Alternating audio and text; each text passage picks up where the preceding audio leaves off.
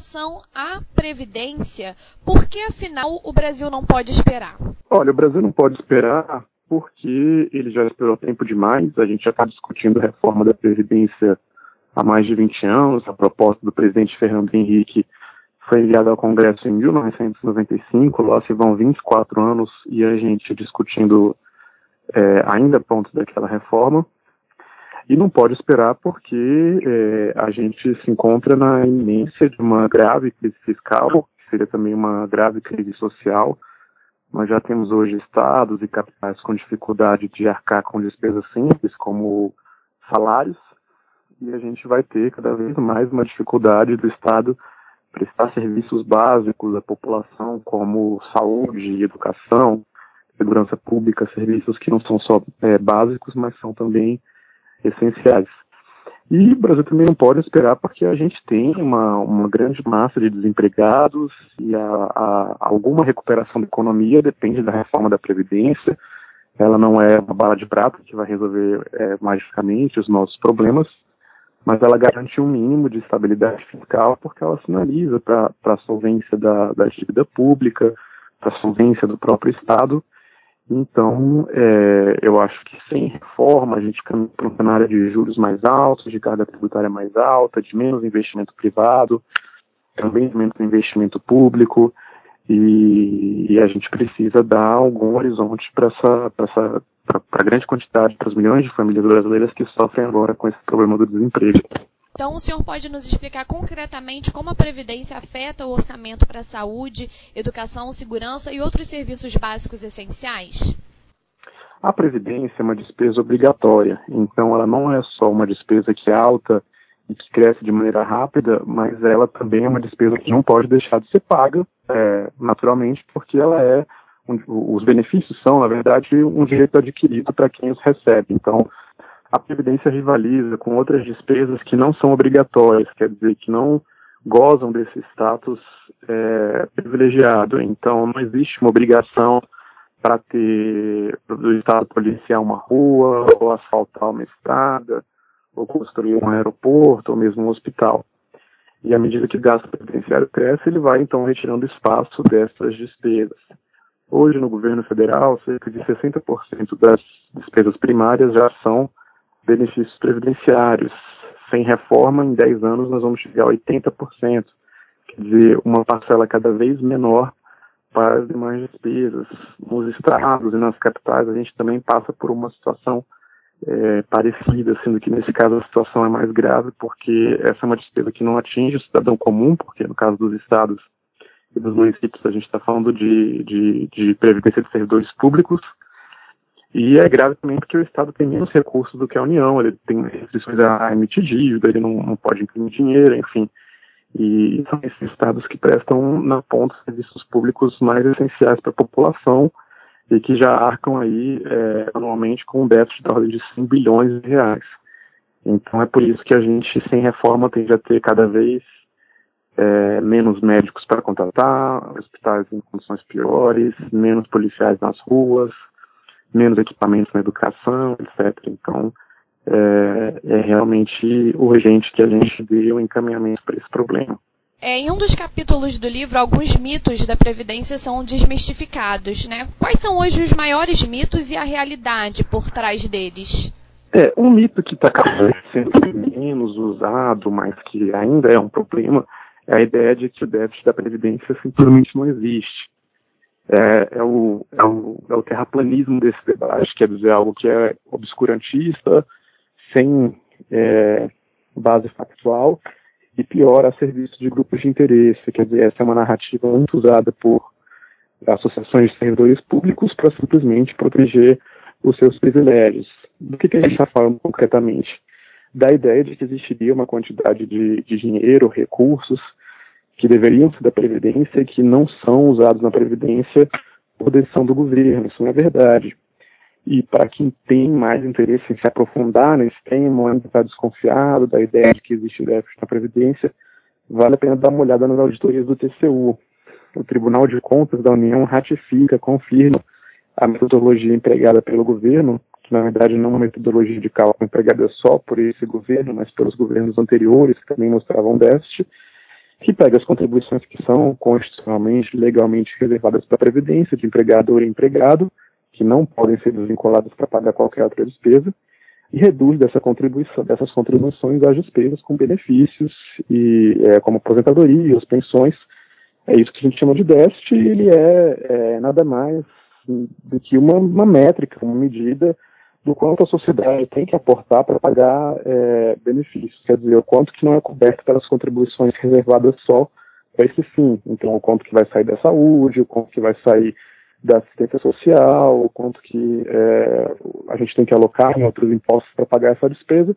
Então, a medida do desequilíbrio, que mostra um desequilíbrio alto e crescente, talvez não seja nem a melhor é, é, medida que a gente tem, já que ela é uma medida tão é, polemizada, é, fundamentalmente, o problema da Previdência é que a gente aloca uma parcela muito grande da, da, dos recursos da nossa sociedade para pagar ela. Então, se a gente olhar em termos de é, gasto em relação ao PIB, que é cerca de 13%, 14% hoje, ou é, gasto em relação ao orçamento, que é cerca de 60% no âmbito da União, a gente também vai perceber que a gente é, tem cada vez menos recursos para todo o resto drena uma quantidade muito grande para a Previdência. Isso independe de eu usar uma contabilidade que diga que tem superávit é, ou alguma coisa desse tipo. Hoje, a Previdência Brasileira controla uma das maiores folhas de pagamento do mundo. Né? Como o nosso sistema destoa do das demais nações?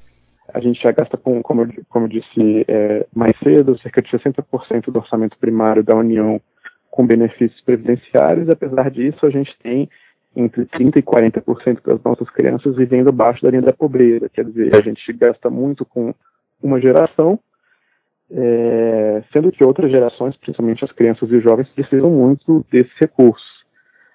Pra, pra, se a gente fosse comparar com, com outros países que tão, têm mais ou menos a mesma demografia do Brasil hoje, a gente deveria estar gastando mais ou menos metade disso. A gente já gasta em proporção ao PIB 14%, que é mais ou menos o que a Alemanha ou o Japão gastam. Quer dizer, países mais velhos colocam essa quantidade de recursos no seu sistema previdenciário, mas países jovens não. Então, é, é realmente preocupante, é anedótico que a gente seja, tenha uma das maiores folhas de pagamento do mundo, sendo é, um país jovem, a gente, me parece, só perde para a Seguridade Social americana em termos de, de, número de pagamentos, então a gente é, realmente está falando de, de rediscutir uma escolha da sociedade que talvez não seja muito consciente, que é, é, eu vou priorizar somente uma geração, eu vou ter uma constituição de um direito só, que é o direito à previdência, e vou negligenciar tudo aquilo que a gente sabe que está negligenciado no Brasil, a educação, a saúde, é, a própria assistência social às crianças miseráveis, o investimento público, a infraestrutura, etc. Porque a gente caminha para ter é, de fato, um Estado que é apenas uma folha de pagamento. É, a gente vai ter cada vez mais isso é, na ausência de reforma, não só na União, mas nos estados, nas capitais, até em municípios menores.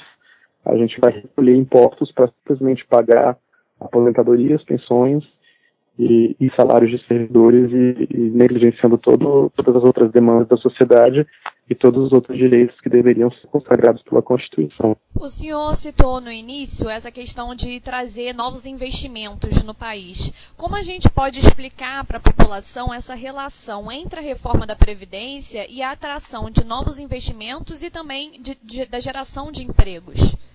É, a Previdência gasta cerca de 26 reais por segundo isso. Isso é mais ou menos a despesa anual da, da ordem de 830 bilhões em âmbito federal, dividida pelo, pelo tempo do ano.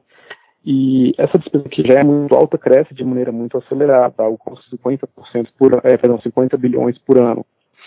É, isso já coloca no horizonte é, uma, uma, perspectiva de aumento da carga tributária. Para a gente fazer frente a essa despesa, a gente teria que criar uma CPMF nova cada ano e coloca, é, talvez de maneira mais grave, no horizonte a, a, perspectiva de uma dívida pública impagável, de uma grande, crise da dívida, é, antes de, de, juros crescentes por conta do endividamento da União.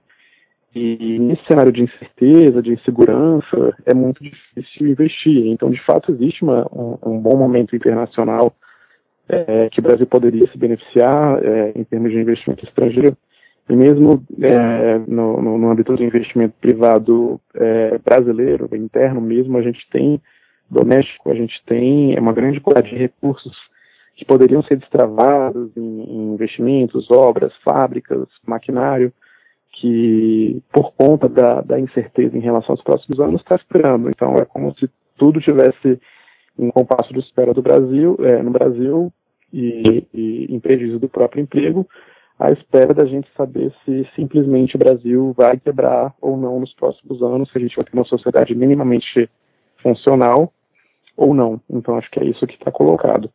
De que forma a aprovação da reforma, então, pode nos ajudar a resolver todos os problemas que a gente está falando aqui? E é verdade o que é repetido por muitas pessoas de que a reforma não combate privilégios? Olha, então é, a reforma mitigaria essa, esse problema que a gente tem de, de, de subinvestimento em várias outras políticas públicas, como educação e saúde, e permitiria, é, mais em médio e longo prazo, um, um nível de investimento público e privado maior, de, de mais emprego. O governo, em relação aos privilégios, o governo realmente é, tem uma comunicação bastante incisiva, contundente, de que a reforma combate privilégios, e é verdade que a reforma combate privilégios, mas não é verdade que a reforma só combate privilégios. A gente tem um sistema profundamente desequilibrado, déficits da ordem de 400 bilhões por ano no conjunto dos regimes. Para as próximas décadas, a soma dos déficits é de 15 trilhões de reais. Então é evidente que a gente não consegue é, sanar esse problema só combatendo o privilégio. Mas o que é mais importante é que os privilegiados paguem mais do que quem ganha menos. A reforma do pelo presidente Bolsonaro ao Congresso é dura é, nos mais ricos da Previdência do que nos mais pobres. Ela poderia ser ainda mais dura nos mais ricos menos dura nos mais pobres. Eu acho que se caminha, é, pelo que a gente vê na imprensa, para uma, uma discussão no Congresso Nacional nesse sentido ali de pontos polêmicos, como a questão do benefício de prestação continuada do idoso pobre, a própria questão da previdência rural. Esses são pontos que, que é, se a gente for ter uma trajetória parecida com a do, da reforma do presidente Temer, esses temas seriam é, retirados ao longo da tramitação do, no Congresso Nacional ou atenuados, e a gente caminharia para ter uma reforma da Previdência ainda mais justa do que ela é hoje a relação entre o governo e o Congresso está um pouco tumultuada, né? Qual é a sua expectativa para a aprovação da reforma? É, a gente passa por um momento novo, né? É, houve uma resposta é, nas urnas por um novo tipo de governabilidade. Então, é, alguns atritos têm acontecido, algumas acusações injustas por parte da, da daqueles ligados ao, ao, ao presidente eleito em relação ao Congresso Nacional, existe um partido é, quase que completamente novo liderando a base governista, que é o PSL, então, é, naturalmente, se demora tempo para ter aprendizado aí. É, me parece que a reforma caminha para uma aprovação e as perguntas que, que sobram é qual vai ser a reforma aprovada e quando a reforma vai ser aprovada. E, eu acho que a gente caminha para uma reforma de tramitação longa, historicamente é assim, porque a gente está falando de um processo que precisa alterar a Constituição, mas é, concretamente até agora essa reforma tem sido a reforma mais longa nas etapas em que ela passou, por exemplo, a reforma do presidente Fernando Henrique, do presidente Lula, do próprio presidente Temer, passaram de maneira mais rápida pela Comissão de Constituição e Justiça da Câmara. E se a gente for considerar que a velocidade de tramitação da reforma vai continuar no ritmo atual, a gente teria uma reforma que demoraria bastante. Mas a, a perspectiva é de, de, de uma da urgência do tema, né, que, ela, que a, que a reforma se acelere e consiga ser aprovada no Congresso Nacional e promulgada até o fim do ano. O risco de ficar para o ano que vem é que é, talvez o mercado, os mercados não tenham paciência de esperar e também no ano que vem, o ano que vem é um ano de eleições municipais, isso dificulta é, um pouquinho é, mais a tramitação da reforma, porque mobiliza carreiras que têm poder é, de, de, enfim, de influenciar esse pleito, por exemplo, grupos organizados como professores, policiais, enfim. Então, é, seria, seria ruim se, se demorasse demais. Por que parece ser tão difícil aprovar reformas estruturais no Brasil? A gente vive numa sociedade muito desigual, então eu acho que isso é, dificulta muito a formação de, de consensos, né? Reforma da Previdência é um tema que é difícil no mundo todo, mas aqui é um pouquinho mais difícil, muito mais difícil porque a gente também tomou uma opção que não existe no resto do mundo, que é de inserir normas preferenciárias no texto da Constituição. Então, a Constituição, que é algo para ser naturalmente rígido, regulamenta é, questões que não são rígidas, que são dinâmicas, porque são questões associadas à, à, perdão, à demografia. Então, é, para a gente modificar é, coisas simples como instituir uma idade mínima para as pessoas se aposentarem, a gente precisa alterar a Constituição da República por de uma aprovação é, que segue ritos próprios, que exige uma maioria qualificada de 60% de apoio nas casas, em duas votações na Câmara, duas no Senado, com prazos específicos para entre essas votações. Enfim, é um processo complicado, lento, porque é, naturalmente a Constituição não foi feita para ser facilmente modificada. E, e, o que é mais preocupante a gente inseriu na Constituição, principalmente aquilo que afeta os grupos mais ricos e não tanto o que afeta os grupos mais pobres. Por isso, talvez seja um pouquinho mais complicado discutir é, isso no Brasil. Seria mais simples se a gente não precisasse alterar a Constituição para tratar dessa matéria.